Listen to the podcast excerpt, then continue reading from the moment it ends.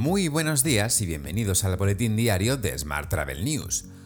Hoy es viernes 14 de octubre de 2022, Día Mundial de la Donación de Órganos, Día Mundial del Huevo, Día Mundial de la Costurera, Día Mundial de la Espirometría, Día Mundial de los Jardines Botánicos, Día Mundial del Improvisador y el siempre emocionante Día Mundial de la Normalización o los Estándares. Yo soy Juan Daniel Núñez y esta es la edición número 1042 de este podcast diario. Hoy comentamos cómo se plantea el gasto de los españoles en viajes para 2023 y los resultados de IAG para el tercer trimestre, que la han disparado en bolsa. Pero antes, unas breves palabras de nuestro patrocinador, que esta semana es Bets Revenue, empresa referente en la consultoría de Revenue Management y comercialización y de la mano de su CEO, Chema Herrero, ofrece especialmente a nuestros oyentes una auditoría gratuita de vuestra estrategia de revenue management. Para acceder a esta auditoría debéis enviar un email a chema.herrero.betsrevenue.com. Lo repito, chema.herrero.betsrevenue.com. Eso sí, mencionando el podcast de Smart Travel News en el asunto para identificaros como nuestros oyentes y que os salga gratis. Ya sabes que puedes suscribirte a este podcast en iTunes, Spotify o iVoox, pedirle a Siri o Alexa que reproduzca nuestro último programa y que también puedes escucharnos cada día en radioviajera.com. ¡Comenzamos!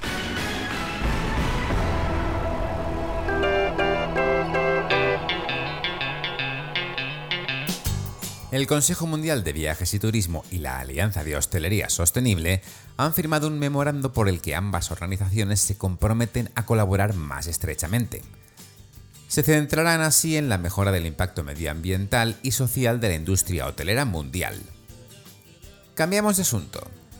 Según una encuesta organizada por TravelZoo, el 68% de los españoles manifiesta que en 2023 mantendrá o aumentará su gasto en viajes un 30% dice que lo disminuirá, mientras que tan solo un 2% dice que no tiene intención de viajar en 2023.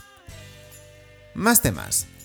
El turismo de lujo se encuentra en constante expansión con un crecimiento del 2,1% respecto al año pasado. Así, en 2022, la cifra de reservas se sitúa en torno al 4,7% sobre el total de reservas, mientras que en 2021 esta cifra fue del 2,6% según datos de Booking. La OTA asegura que el precio medio de este tipo de alojamientos se sitúa entre los 360 y los 450 euros por habitación.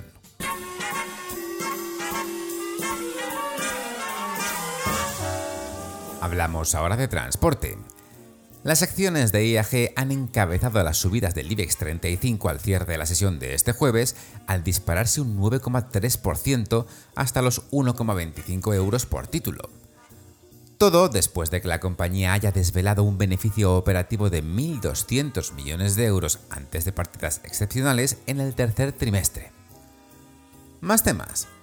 La Organización de Consumidores y Usuarios, OCU, se ha dirigido a Iberia, Iberia Express, Air Europa, Iberojet, Plus Ultra, Volotea, Vamos Air y World to Fly, a todos ellos. El objetivo es que acepten el pago en efectivo en sus vuelos, tal y como establece la normativa de aplicación según ha comunicado la entidad. En otro orden de asuntos, ITP Aero, como miembro fundador de Clean Aviation, participará en cuatro proyectos que se centran en el desarrollo de motores aeronáuticos híbrido-eléctricos y propulsados por hidrógeno. El programa Clean Aviation de la Unión Europea financiará con más de 700 millones de euros a 20 proyectos de investigación e innovación en el sector aeronáutico.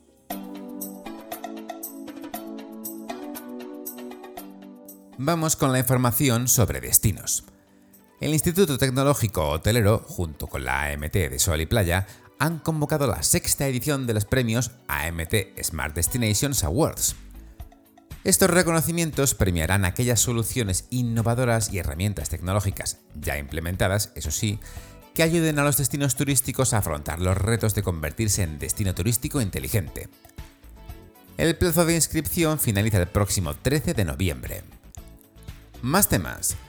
Tour España ha organizado un fan trip del 12 al 19 de octubre en el que participan tres de las agencias de viaje más relevantes de Japón. El objetivo es poner en valor la oferta de accesibilidad universal de España en el sector turístico y fomentar la demanda de viajes inclusivos de personas con discapacidad.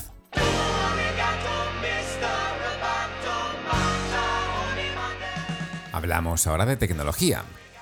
Royback se convierte en el primer motor de reservas hotelero en integrar la tecnología de Hotelverse dentro de su suite de soluciones. Como sabes, Hotelverse construye una réplica o gemelo digital exhaustivo de cada hotel, que se aloja en el motor de reservas de Royback en este caso. Más temas. Hotel Break, el marketplace que permite reservar al instante planes de ocio durante el día en hoteles de lujo, ha superado ya la cifra de los 500 hoteles adheridos y la comercialización de 2.400 experiencias. Como sabes, se trata de un nuevo concepto de ocio incorporado de Estados Unidos que permite disfrutar de experiencias únicas en alojamientos de 4 y 5 estrellas sin que el cliente tenga que dormir en ellos. Y la comunidad valenciana ha lanzado sus guías para empresas turísticas 3.0. Se han presentado así diferentes guías que se han creado a través del Inbat Tour, dirigidas específicamente a empresas turísticas para enseñarles a trabajar fácilmente la digitalización en su día a día.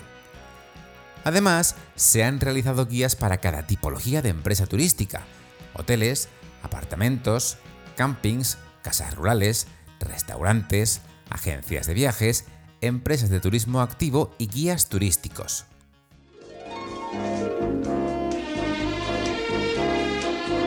Hotel. Terminamos hoy con la actualidad hotelera. Melia acelera la venta del ladrillo y la apuesta por contratos de, gestión y franquicia. Tal y como leemos hoy en 5 días, el pasado martes anunció la incorporación de un hotel en Tenerife a la red de la marca Affiliated by Melia, creada en 2020. De esta forma, el número de hoteles en régimen de franquicia asciende a 73. Los últimos datos de la cartera hotelera correspondientes al 30 de septiembre confirman este giro de la compañía. Más temas. Radisson Hotel Group acaba de abrir las puertas en Madrid del primer establecimiento Radisson Red en España. El hotel está situado en la calle Atocha, a escasos metros del eje del paisaje de luz, catalogado recientemente como Patrimonio de la Humanidad por la UNESCO. Por último, te cuento que Asotel conectará los recursos humanos hoteleros con personal senior en el sexto encuentro por el empleo turístico. La patronal hotelera canaria coordina con la consultora especializada Talent Senior esta jornada teórico-práctica que tendrá lugar el próximo 20 de octubre en el Hotel GF Victoria en Adeje. Te dejo con esta noticia. Muchas gracias por seguir este podcast y por dejarnos tus valoraciones y estrellitas en Spotify, iBox o Apple Podcast. Recuerda que puedes suscribirte a nuestra newsletter diaria entrando en smarttravel.news, en la sección Suscríbete. También puedes recibir un mensaje con este podcast y los titulares del día directamente en tu WhatsApp. Para ello, solo tienes que añadir el número 646-572-336 a tu lista de contactos. Ya sabes, con el más 34 delante si nos escribes desde fuera de España. Y después enviarnos un WhatsApp con la palabra alta. Y eso es todo por hoy. Muy feliz viernes y feliz fin de semana.